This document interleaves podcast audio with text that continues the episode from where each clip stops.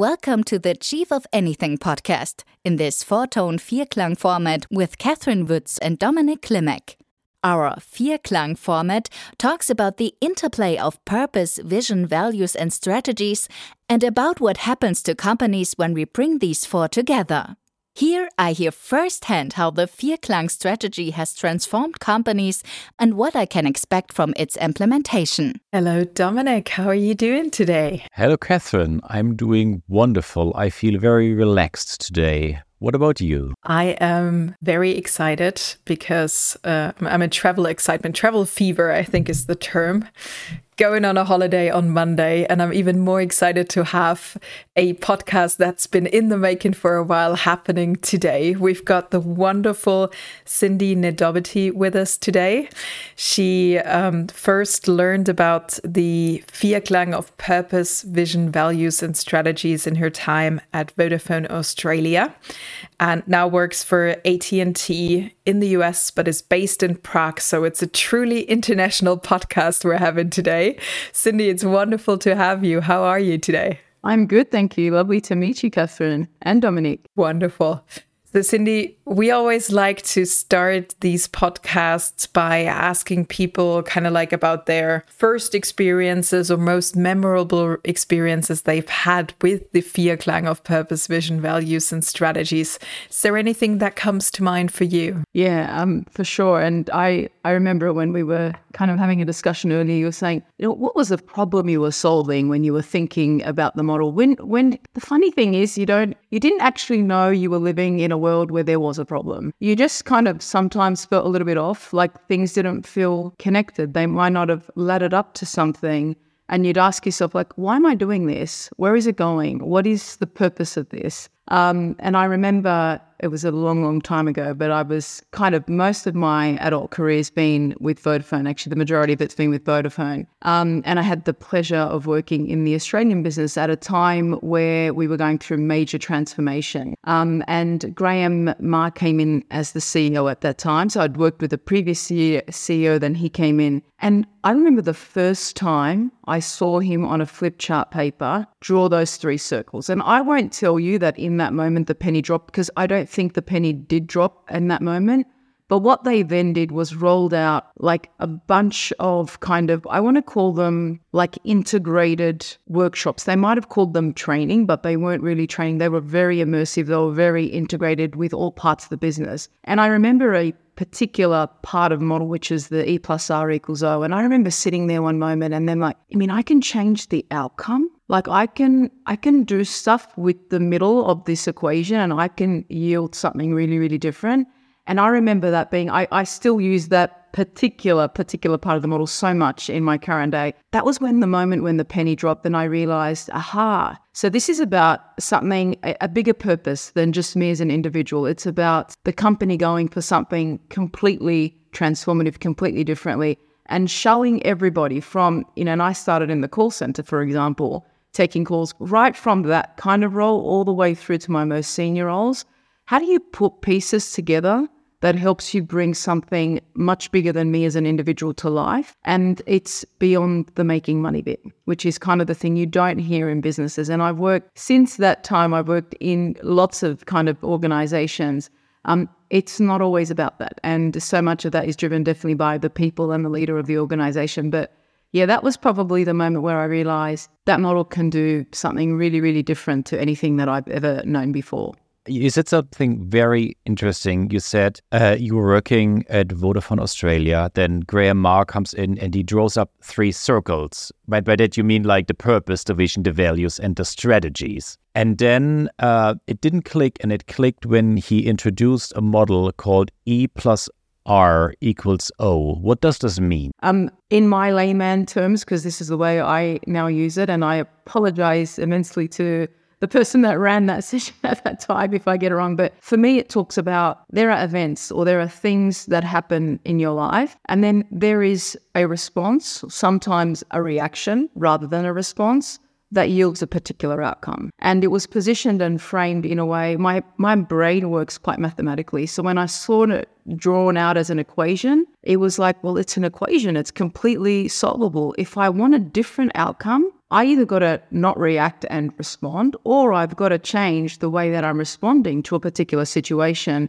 to yield a different outcome. And I will tell you, Dominic, I I use that in my work life tremendously. I also use it in my personal life because for me, that is a tool that is not a it, it's maybe originated as a business tool, but it's a tool that is applicable across everything that you do with your life. I'll tell you, it's harder to do with your children.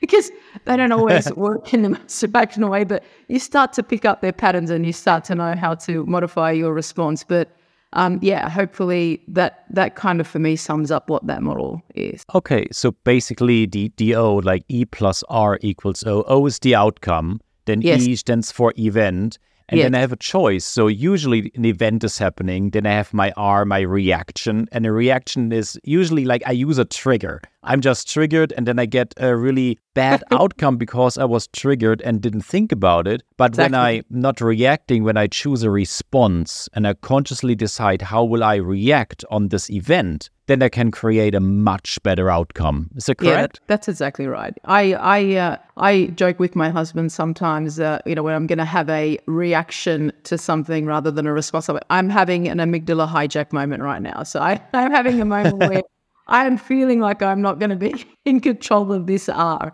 But uh, but yeah, spot on, spot on, Dominic. Okay. And how did this then relate to make the penny drop with regards to the Vierklang? Because you said you saw the Vierklang that Graham Maher said, like, okay, this is our purpose, our vision, our values, our strategy. This is how I'm going to run this company with all of you. And then I have this E plus R equals O method. How did this tie up to form this team? I think for me, what it did be, I mean, there's a number of other practical tools that that come out of the purpose based or vision based organization, but it put the power back in my hands very, very often in organizations, I think individuals are waiting for someone to do something for them. Someone's going to come and say to me, someone's going to come and tell me what I need to do. But if you're clear on where we're going and why we're doing something, and then you empower somebody by saying, actually, you can change the outcome to get there, you're actually in control of the things you can do. Now, there might be, as with any organizations, I mean, we're commercial organizations, there might be parameters and goalposts and guidelines and things you need to stick with, but they're healthy. I view those as like positive from that context.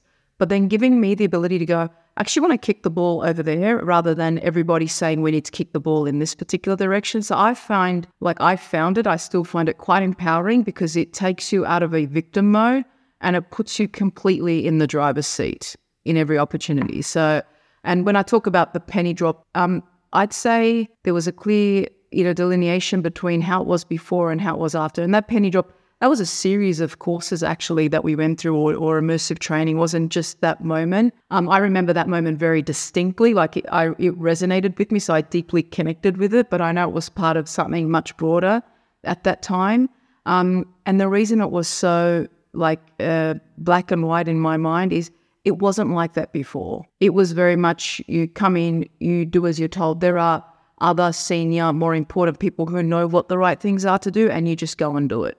Whereas the model flips that on its head and it says, actually, um, everybody brings a level of value. The fact that I'm a CEO or a director, or the fact that I'm a call center person, I'm great at the job that I do, and I'm just as important a voice as any other voice. And you put me in the driver's seat to actually influence the change in my direct area. So that's that's probably how I kind of uh, am able to connect it. And it's great because if I think now since then into my future jobs, it always makes you remember the, you know, the like, you know, particularly COVID times, the faces on the other side of the camera, the people in the room, and really um, empathetically understanding what they might be going through, the shoes that they're wearing, and also helping them to draw out and recognize that they can seek something different, that they can do something different. And often the barriers or the things that they're seeking are things that they've put upon themselves, not that somebody in an organization or around them or me as a leader might have done, for example. So it's kind of it's cool how you you you build on it, you morph it, you make it your own in many ways. Um, but yeah, hopefully that helps to paint the picture there. Absolutely. Thank you so much, Cindy, for for explaining that a bit more. I'm really curious to hear. Um, you were saying, you know, what made the penny drop was the difference from before and after.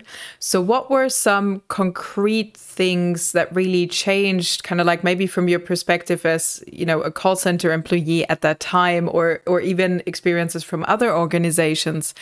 Kind of like, well, how does it feel differently? How is working different when you work in a purpose-led organization? Probably a couple of things, and I'll I'll go I'll go with them in no in kind of a random order, no specific order. Um, and I kind of alluded to this a little bit before, but all the voices matter. And at the time when I was learning about the model, I was quite a few years into Vodafone, so wasn't in the call center role at that time. Um, but one of the transformative changes that happened as part of that was we started to hear a lot more about the voice of the customer. And that meant giving voices to people that were connected the most with the customer. And usually, we all know those people are often considered the more junior people in our organizations. And probably their role is less valued. In the purpose based model, where we're really driven by the customer, having those voices at the table, giving them a forum and I'm talking like a forum with executive leadership. So they got to be at the table, they got to express their concerns either about their employee experience, which then prohibited them from delivering a great customer experience, or directly what they're hearing from the customer. So that is a very distinct polarization around hey, we know what the right thing is to do. Let's just go to we know what people want, we know what customers want, versus in the purpose based model, your ears are out there much more.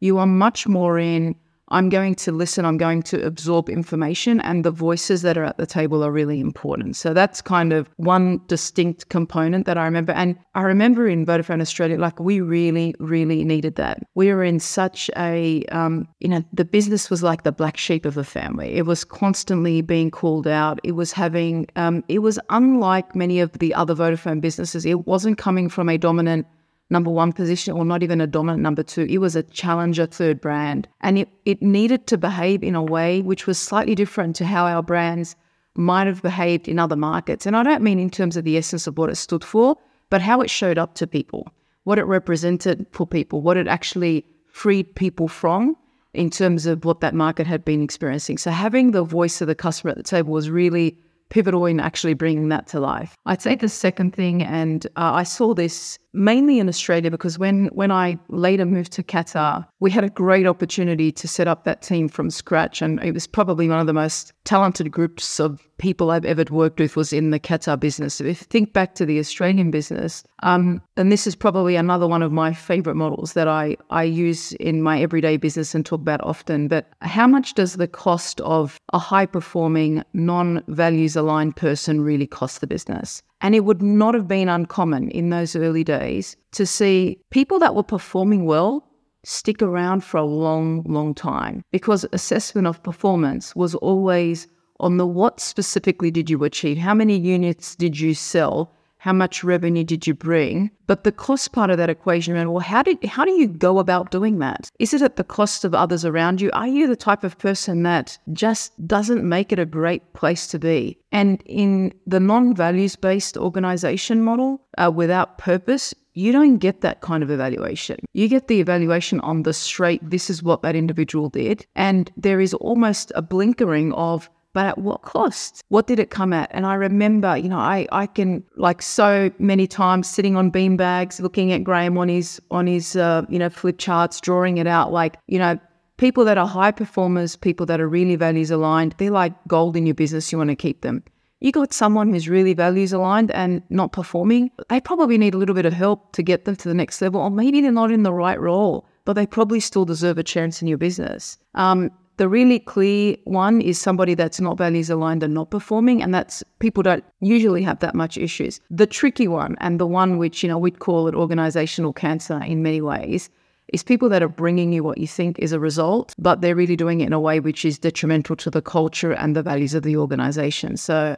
Um, and the reason I spent a bit of time talking about that model, I remember as part of that transformation, there was a really, really big period of time, which was uh, the chaos that you had to work through before you got to kind of your standard operating model, which was you had to get a lot of people off the bus because they just weren't organizationally the right fit anymore.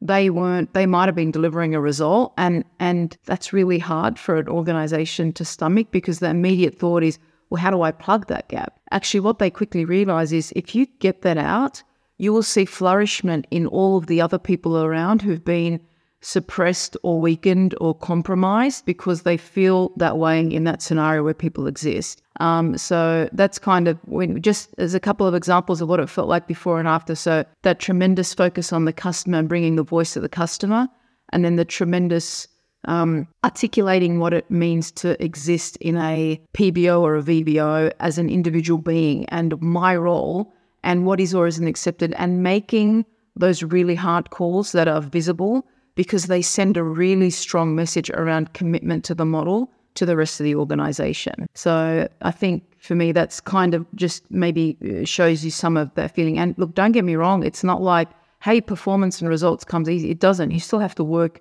tremendously at all of that stuff, but you capture people's hearts because people just, A, they're sold into something beyond making money because we all want to have a personal purpose that is usually beyond that. We, I don't think we all wake up and want to just make the shareholder dollar that day. So this gives you something that's that's more than that to wake up to and you feel kind of really fulfilled. But you're also doing in a place where you feel really great every day about waking up and going and you know you can have an impact, you know you can make a difference and you really know that it's recognized and appreciated. So that's kind of what it felt like operating um, in that mode. And I can imagine it's always very difficult. I have a high performance person that is just not a value fit. That maybe that person doesn't believe in the purpose, the vision. They are just here. I'm only here to make money. And to let someone like this go might seem a little bit challenging in the beginning because this person brings money in. How long did it take um, until this person, like in Vodafone Australia, these people that had to leave, how long did it take for the company spirit to really change? Because now I have only people in my team, like there's a true team that all care about my purpose, the vision, the values, and the strategies that want to work together and not against. They care about each other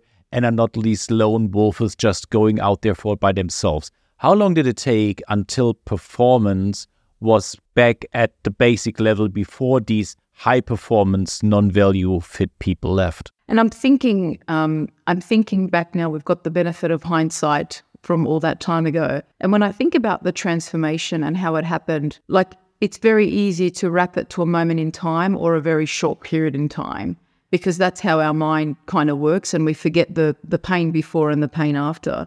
But if i if i can remember that time clearly first of all there's work that happened at the executive level and that's probably like a couple of months and that is a quick the, there's a new ceo on board. Are we doing this? Are you on board? This is how we're going. And then begins the organizational journey. And the organizational journey it isn't about clearing those people out immediately because sometimes it's actually not known till you build out your values, till you build out, you know, where are we going? What's our purpose? What's our vision? How are we going to get there? It's then that you've now all of a sudden got, I don't want to call it a measuring stick, but you've got something by which you're able to assess the organization. And that that rollout, because the way that that happened, that happened to the leadership team first, and then it was about the filtering down. Now, Graham was tremendous in his ability to connect at leadership levels as well as kind of at every level in the organization. So he was doing a lot of that in parallel. And I would say, realistically, if I think about moving some of the key people out of the business, I want to say about months five to six to seven to eight. That's the period of time when a lot of that assessment was happening. And I will tell you, Dominic, it did not take long for performance to quickly get to the level that it was and then surpass it at a much greater rate than what it had been in previous years. And at the time in that business, we were having, you know, really sizable efforts around kind of our margin implications, like where our margin was operating, what we were trying to attain in terms of growth and really being a challenger third brand. Because when they transformed the business, uh, hopefully that answers your question, Dominic. I just want to add a little bit more context because it wasn't like those activities happened in isolation. Because at the same time, when we were going through that internal transformation, we were also thinking around how do we manifest this change externally to customers?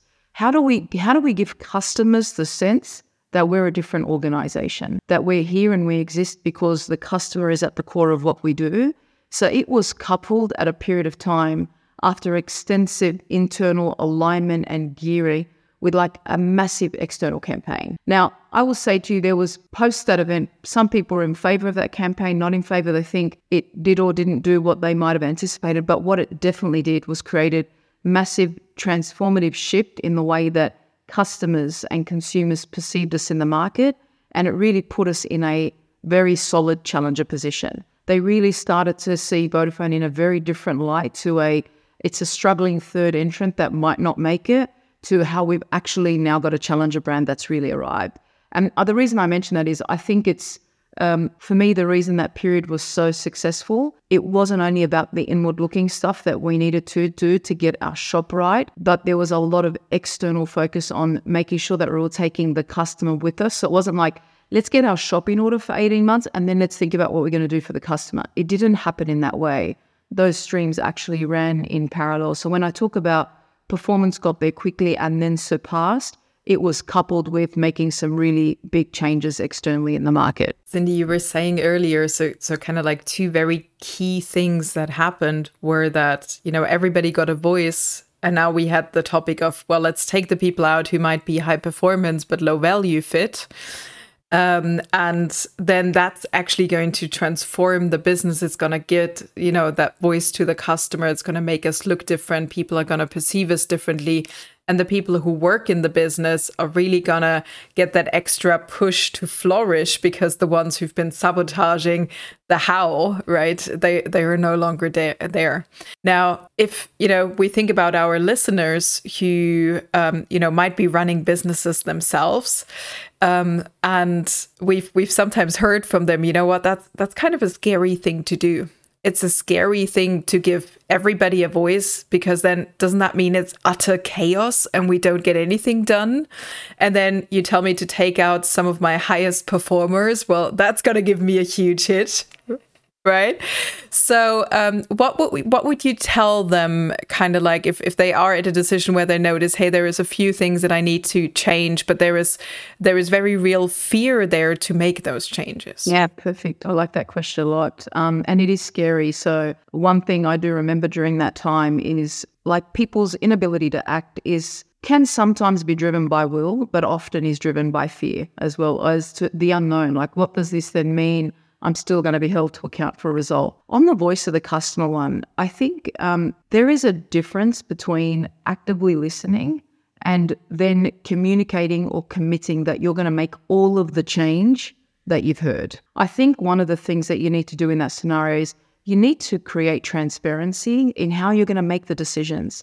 How are you going to filter and how are you going to cluster the voices that you're hearing? And how are you then going to take what you think is most important and actually make it happen. The feeling before was firstly you couldn't have a voice, like it didn't you didn't resonate, you didn't have anywhere to go. There was there was no formalized mechanism of sitting anywhere at a table. So when I talk about having a voice at the table, I'm talking about there were representatives picked from call centers to represent their folks. So they would go and they would scour across the teams and they the honor they had in every quarter we changed the voice out in coming and sitting in an executive boardroom with the CEO and sharing what they felt were the biggest things, that is tremendous in terms of the benefit. Now, did that feel like chaos? I'd say not at all, because what you'd all of a sudden done is given people a voice at the table in a very organized way. It's very uplifting, very empowering. And you then have to make sure that the feedback flow was there. So you have to then take that information, you have to feedback what were you doing. Some things don't always make it, and some things do make it. But if you can explain to people the why the decision was made, and when I talk about giving people a voice at the table, it, it's really, you do have to be careful because it's not about swaying in each and every direction based on what everyone thinks it's the right thing to do. You still got a strategy, you still got a vision of where you're trying to go, and you need to stay true to the course on that. But it's about recognizing that others have great ideas that can accelerate you or do it in a different way that yields a better outcome. And it's about how do you filter those in. So I I kind of view that as like organize the way that it comes in, be transparent and clear about how you're going to use that, and make sure you create a feedback loop back to those individuals so they can then help to spread the word around how things are done. So I think that's kind of the first thing. Um, on the people thing, it is harder. It's it is much harder because there is also relationships that are happening in the organization. So you got to kind of manage for that. And then there's the real thing, which is the performance. And I think you have to accept when you're in that period of transformative change And there is a, um, I want to say, I want to call it like a silent contract. There is an agreement that we're all in this together, that we believe in this model, and it's it's yields an enterprise benefit. And I sometimes need to sub optimize for a small period of time on a result that I've got, but I know I'm going to get it there by what I'm doing. And and the reason I say you have to be careful about that I don't think, and I don't recall my time in Vodafone, we didn't do all of those people changes in a specific moment of time. That's not the way that that happened. You have to kind of organize the way that you go through that. And that, what is, you know, you can say, well, that means you have to tolerate some of that behavior for a longer bit. The business has tolerated that behavior for a very long time and had still survived. You're talking about how do I effectively transition and transform the organization during that period of chaos, also not to break it, because you also kind of need it to come out on the other side. So, but I don't think the answer is don't do it because it's scary. I think the answer is what's the best way to juggle all of these bits together that get me to that right outcome. I hopefully that, uh, yeah, makes sense. Absolutely. Your question, yeah, good. Absolutely. And the way you've just explained it, it comes back to E plus R equals O, right? What, what's the outcome I want to achieve in the business? Uh, what's the event that's going to happen and how am I going to to to make that happen, right? So so what are the things I can control to get to the outcome that I want? Yeah, yeah, wonderful. Thank you. Good example. You just uh, you just um, I have a personal experience and a personal story about um, making a decision to leave an organization when I couldn't personally connect with the, well, I wouldn't call it a, um, a values or a purpose based organization. You'd like to think it is when you're kind of interviewing and going through that phase. But I, I remember um, I worked a long time and even though it was after my Vodafone days, I worked long at trying to change the event in that situation because I'd been promised a different event. So I kind of like forgot my ways for a bit and really tried to change the event because I was pitched a different event. And time and time I'd rock up there, as we all know, the event is not going to change. The event is the event. Um, and I kept, you know, and I'd tweak my response. I'd really think through my response. I'd remember I'd strategize with my husband about how can I do this differently to yield a different outcome. Um, and there does come a point where you have to accept that the outcome in that scenario is actually leaving the business. Like I couldn't change the outcome of being there and I had to make a call. And that, you know, that was a tremendous, tremendous learning learning curve in my life at that time. I'd um, I'd been with one company for a very long time. I I felt like I was brave. I was jumping to do something different. I was going to another country. I was very excited about the brand, tremendously excited about the brand. Um, and then after like a long time of trying to make that happen, I realized that I was actually not delivering my best and I wasn't getting the best out of myself because I was probably just shattering my confidence the further along we went. So I completely changed my response and I got a different outcome to what I was expecting, but it was 100% the right outcome. But I, that was, I just wanted to give you an example of something on a personal level using that model or applying that model to yield probably something that I hadn't quite anticipated. But when the penny dropped, like the penny dropped, and I was able to actually act quickly once that uh, became obvious to me. Yeah, I think there's like always like the, the same structure because there is a there's an event or there's something like this is how a company does something and maybe I do know better and I have tried 15 times, 20 times, 30 times to change it. And I'm always doing this because I have good intent, because I want the business to strive more. And some bosses are just like reluctant to their change. And if I cannot do anything, there is a valid option to just leave the business. Um, because when I'm a good employee, I want to be seen. And if my boss is blocking me from from doing that, good people usually leave. It's always the same. It's really nice the way you've described it, Dominic, because that's exactly how it felt. And it was, um, it was what was interesting in this particular scenario because it was actually working directly for the CEO at that time. Um, all of the right things were said. All of the right things were said when we would meet and have the discussion, but the actions that then ensued were just completely at a misalignment with what was being said. And um, you know, when when I kind of uh, think about that now in hindsight, I think the right things were said because there was a group organization somewhere that was perhaps insisting that that was the way things were said, and I perhaps was recruited more from a group perspective rather than a local perspective. And I, I really believe there was no ill intent or or malice on the people on the ground. I just think there was just the the scary and the fear of the change and allowing things or believing that things could be better or could be different because they had a winning, proven formula doing things a particular way, but the world had moved on and times had moved on. So I don't I don't share that story because I'm, you know, angry or bitter at the individuals. Like I am extremely grateful and thankful for my time there because it gave me a very different perspective to the one that I'm used to. But you're spot on. You you must remember that you always do have still a choice and sometimes that that is absolutely the right outcome. I'm sure they probably felt relief because it was hard having somebody like me saying, we can be better, we can do better. They're like, we, we're happy. So it was probably good for them and, and for sure it was good for me. But I, I really love the way Dominic, that you just described that. That's exactly how it felt existing in that environment in that time. Wonderful. It, it reminds me of that Peter Drucker quote, right? Culture eats strategy for breakfast. Sort of, you know, it's it's the way we do stuff around here, you know, that's that's just how it's always been. Why should we do differently? And then as you've said, often people have the best intent. And um, in German, uh, we have this saying, it's its actions speak louder than words right? So oftentimes we like we like hearing what we say. It doesn't mean we also act to it. And recognizing that um, always sounds so easy looking back at it. But when you're in it in the moment that's actually quite a task to distinguish that as well.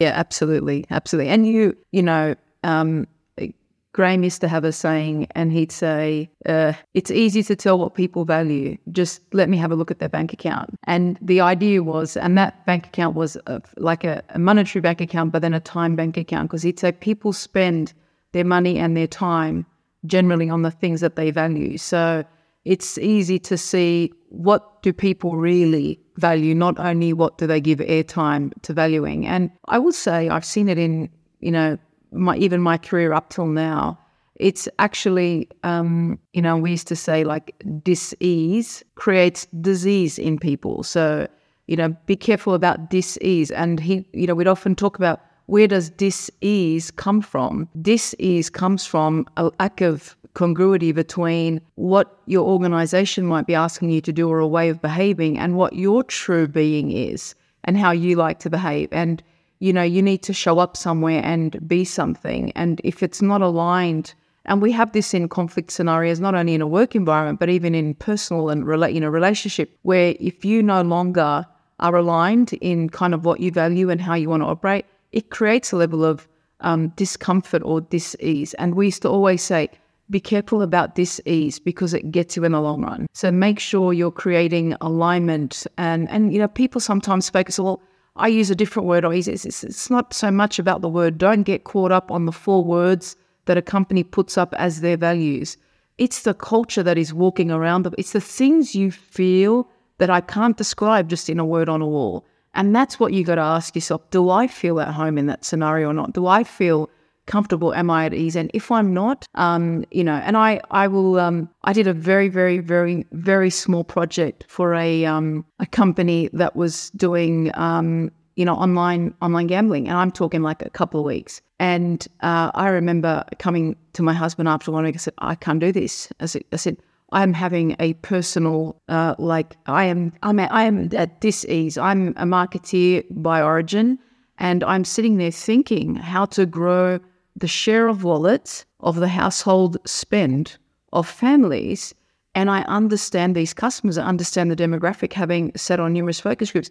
And it is counter to everything I stand for. Like I'm about, you know, families prospering and growing. And here we are thinking, how do we take money away from mouths at tables and families and doing so? And I, I kind of went in the next SaaS, like, I, I'm so sorry.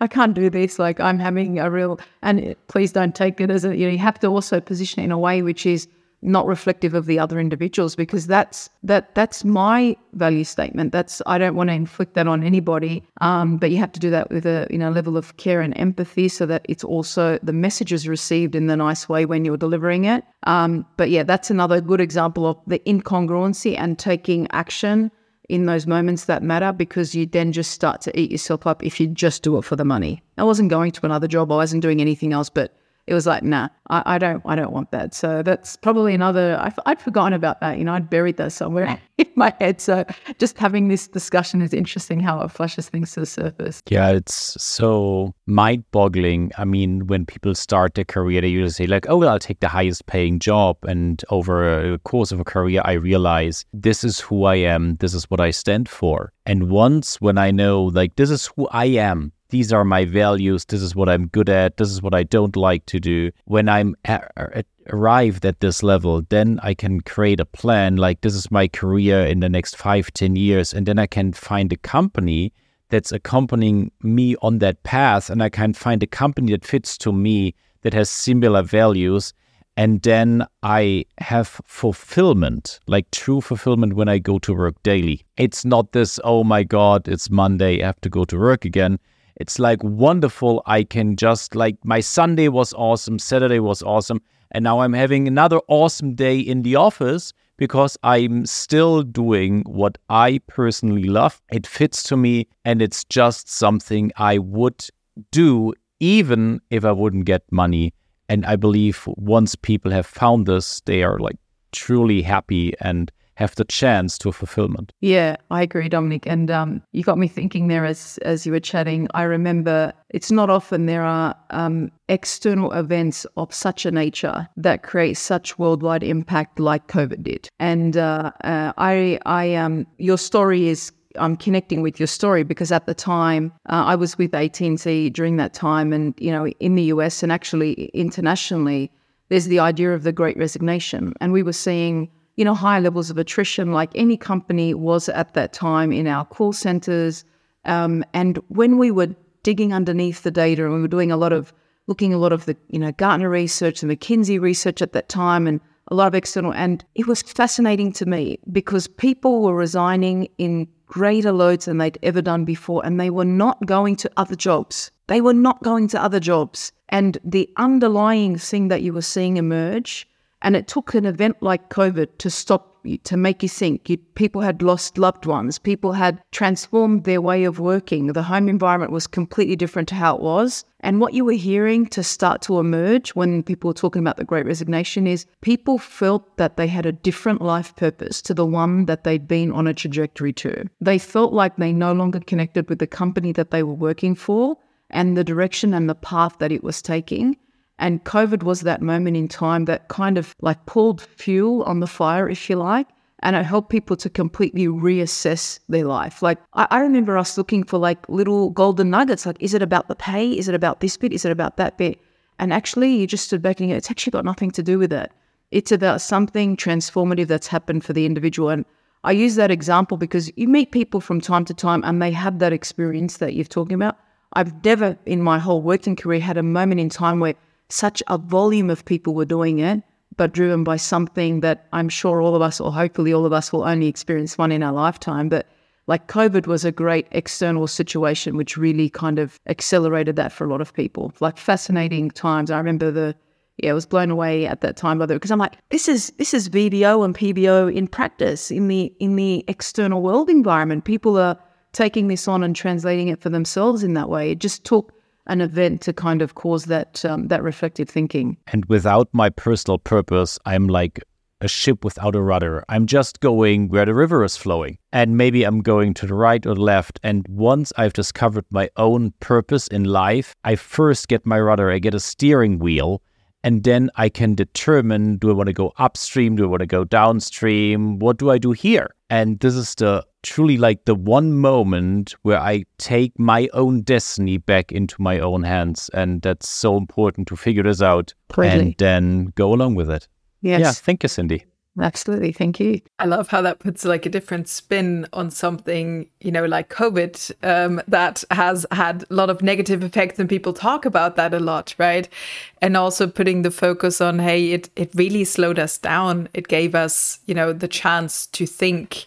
It took you out of your, you know, we call it the hamster wheel over here. So kind of like, you know, you, you start running and you keep running and it, you know, you, you're you're staying in the same spot in a way, right? So in the image, so um, having that force to slow you down, to think, to reevaluate, and then also have a clear look as to, hey, is what I'm doing actually in alignment with where I want to go? Or do I want to go somewhere else? And and I don't know. Um, my experience has been whenever people have made that decision, it took them to a much better place, and it might have taken them into different businesses, and that might have been a reflection of the fact that they weren't in the right business to start out with, and then that gave a chance for other people who were exactly right in that spot to occupy that spot and contribute to to something bigger than themselves as well right? To come back to that whole purpose notion. Wonderful. Well thank you so much for being with us today cindy. It's been an absolute blast and, and, time is flying and I could listen to your stories for for another 2 hours or so absolutely gladly. Thank you so much for having made the time to be here with us uh, to share your stories and we look forward to reconnecting with you soon. Thank you. Dominic, Catherine, it's been my pleasure. Thank you for listening to me, for hearing me out and uh, it's been an amazing trip down memory lane. So I'm I'm I'm feeling awesome on this Friday afternoon. I really appreciate that. Wonderful. Thank you, Cindy. Bye.